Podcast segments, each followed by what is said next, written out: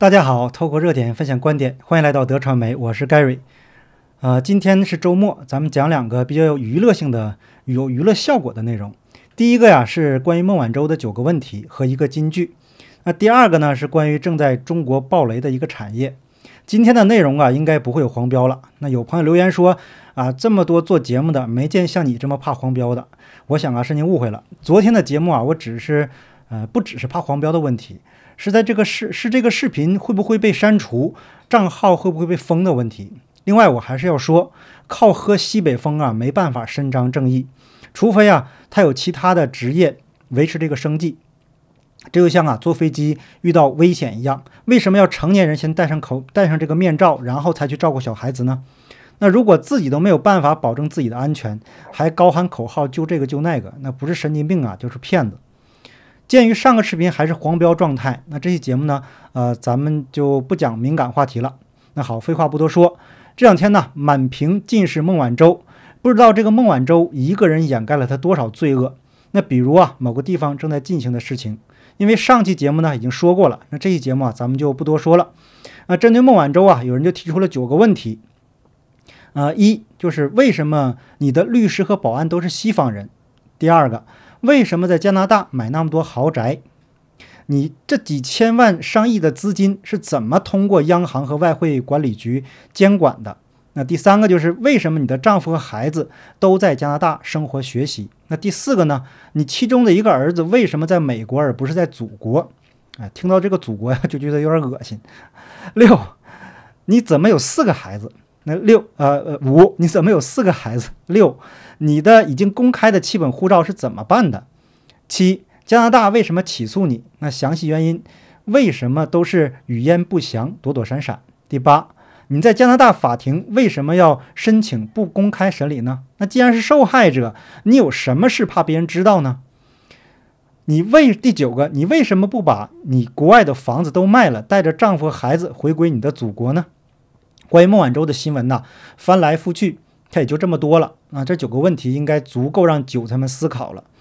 更有网友发出了金句：“两个加拿大人换一个加拿大人。”好，这个话题就到这里。那接下来呢，咱们谈一谈今天的重点：中国的另外一个产业。那这个产业呢，这个产业啊，影响着中国的几亿人的这个福祉。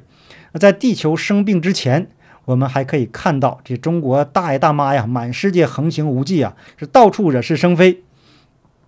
然后啊，这个都成了这个公害的代名词了。可是随着我们的地球感冒以后，啊，大爷大妈们很难再出来祸害世界了。那鉴于中国目前大妈和大爷特别多，那有些人呢就看到了一个巨大的商机。而且呀，这批人呃经过了文革的洗礼，大部分在思想和理智上啊都处在一个巨婴的状态，或者是跟那个梦想包一样的智商，这就让人让这些不法之徒啊心里乐开了花。可是啊。呃，中国目前的社会状态是什么呢？大家都处在一个受惊的这个状态，就像马受惊吓以后差不多。因为在中国呀，到处都是骗子，那各种套路是防不胜防。身在海外的华人朋友啊，也深有感触。我个人呢，几乎每天都会接到这个骚扰电话。那打过来之后呢，只会是呃说一句英语，就再多就不会了。一般呢，接到这种这样的电话呢，我都提醒你们的业务能力啊有待提高。那新加坡再怎么说，第一语言也是英语，用华语骗人呐，这是不是太 low 了呢？那中国的骗子啊确实很多。那现在啊，现在这个时间呢，都骗到海外来了。那话说回来，中国人呢也都被骗怕了，所以我才说像马受惊了一样。那目前中国人里面最有钱的一群人，就是这个资金比较丰厚的吧？当然了，比不了红二代了。呃，就是啊，红卫兵这批大爷大妈，那骗子就想了，有什么办法让他们把钱吐出来呢？那首先呢，这群人他最关心的就是医疗和养老问题。那毕竟啊，他们的下一代都是独生子女，那一对夫妻养四个老人一个孩子，那压力是可想而知了。如果呀，呃。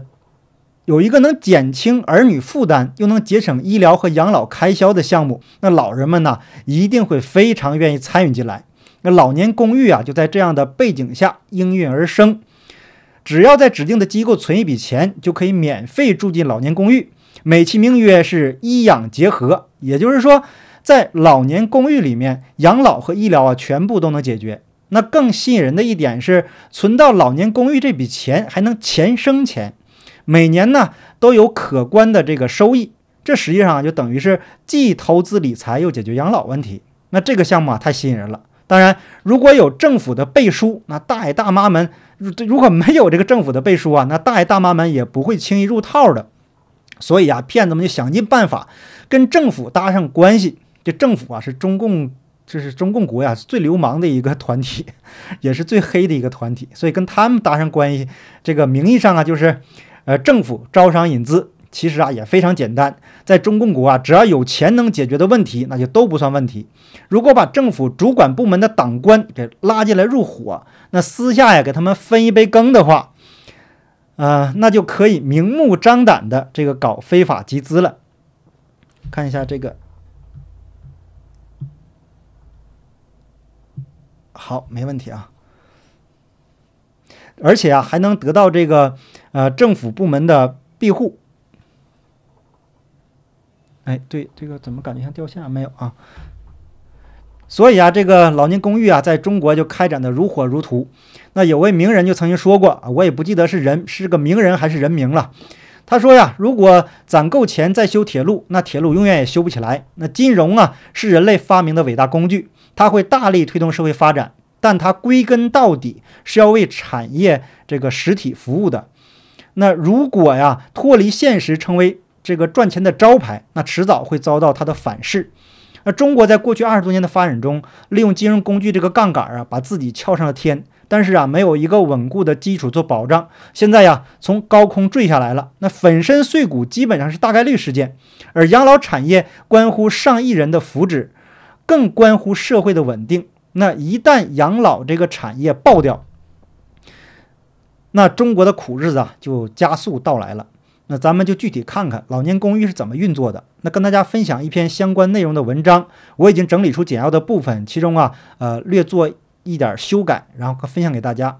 那过去啊，中国的朋友都了解，很多房地产公司打着免费旅游的牌子，这个幌子。把韭菜们带出去免费旅游，说是旅游，实际上是去看房。那老年公寓啊，采取的是同样的套路，经常有一些老年公寓到处宣传啊，免费带老人出去旅游，参观他们的公寓，大家往里边存钱就能住进去，还能拿到分红。那里外里呀，等于省下一大笔入住费。两三年前，湖南多个地方的这个。那就地方的这个养老公寓啊，就爆雷了。那其实啊，已经断断续续发生两三年了。那这一天呢，益阳桃江县再次爆出一千八百多名老人将，呃，近亿的资金吧，投入到当地民建公寓的这个名叫“都好养老公寓”中返利。那结果呀，养老公寓爆雷，那养老钱无法取回。那这一年呢，暴雷的养老机构其实基本上都是一个套路。这些机构啊，是用尽促销手段，说服老人预付一大笔钱，就能获得养老公寓入住的资格，并享受会员折扣。同时啊，养老机构还承诺对本金进行高返利，这高额的返利啊，通常收益在百分之所百分之十左右。那这个返利应该是不少了。也就是说，那这些机构想要左手做养老，那右手玩理财。养老产业金融化已经成为了一种风气，甚至啊，一些被卷进去的老人根本就没想入住老年公寓，纯粹将其作为理财的产品来买。可是啊，正像那个中共国的银保监会主席郭树清一再提醒人们的那样，理财产品收益率超过百分之十，就要做好损失全部本金的准备了。那我们都明白一个最简单的道理：任何行业只要有收益大于成本。那游戏才能玩下去。而事实上，养老是一个投资大、周转慢的行业，绝不是遍地黄金。那大部分养老机构的收益率都不会超过百分之十。那他们对老人承诺的收益不过是借新债还旧债。那暴雷呀，只是个时间的问题。养老公寓这种玩法其实并不新鲜，那跟臭名昭著的传销都差不多，只不过啊是换个新鲜的花样。那这一次湖南桃江县的事件，因为当地政府进行过信誉背书，值这个格外值得反思。那这个项目是当地政府招商引资而来的，县政府一再为其站台，并且呀一度因为公建民营这种模式成为发展典型，甚至啊当2018年有人举报这个项目涉嫌非法集资的时候，当地民政部门声称调查以后证实无相关行为。那过后呢，当地民众更加坚信不疑地投入其中。更让人难以理解的是啊，该项目的这个法定代表人王飞照，二零一七年才因为向老人兜售养生卡而被判非法吸收公众存款罪。那二零一八年还在缓刑期的他呀，就成为了桃江县政府的座上宾了。桃江县包括其所属的这个益阳市，太想在养老产业这个蓝海中分一杯羹了。那整个益阳市的养老产业规模更是迅速膨胀，泥沙俱下呀。那当遭遇到疫情这样的，哎，怎么又说漏嘴了？说这个事儿哈，当地球感冒以后，这样的突发状况就来了。那脆弱的链条终于维这个维系不住了。那不知道什从什么时候开始啊，加杠杆成了一股风，似乎啊万物皆可金融化，能够借助这个金融资本的行业啊，比如有这个房地产啊、教培在都在疯狂扩张。那得不到资本青睐的这个这个行业呢，也有土法炼钢，那自己把这个。呃，自己把自己金融化，甚至是饭店呢、理发店呢、水果店呢，都在轮番的上演充值打折、开店再买卡，然后啊卷款跑路的这个连续剧。在这样一股潮流中啊，养老行业也成了典型。那随着中国老龄化进程加快，有识之士啊都意识到养老将成为未来的朝阳行业。那可是啊，这也让有些人觉得，似乎可以乘着养老行业这口风，这个这股风啊，让自己飞到天上去。其实啊，都好养老公寓项目并不是那种一开始就打定主意要卷款跑路的，他吸出来的资金基本都用在这个开设新公寓上了。但正如王飞照自己所说的，他最大的决策失误就是不应该同时搞四个公寓，那扩张太快了。不难想象，即使没有疫情，这种疯狂扩张也早晚要塌陷，要崩塌的。那过去啊，我个人一直强调，再好的理念呢，到了中共国。都能给你玩砸了，这是中共中国呀，目前体制决定的，没有合理的第三方监管机制，什么都是那个党说了算，这就等于呀，放一只黄鼠狼在鸡窝前面守鸡窝，那即使黄鼠狼给鸡拜了年，也一定没安好心。那为老人提供优质的服务，在未来十到二十年之内啊，一定会是个非常好的产业，因为中国的老龄化越来越严重。这是所有人都看得到的，那关键是怎么样去运作？但是啊，还有一个问题，由于文革红卫兵这一代人呢，过去吃的苦啊太多了，吃了很多苦，所以这个饥饿和贫穷的基因呢，已经深深地刻在这一代人的骨子里了。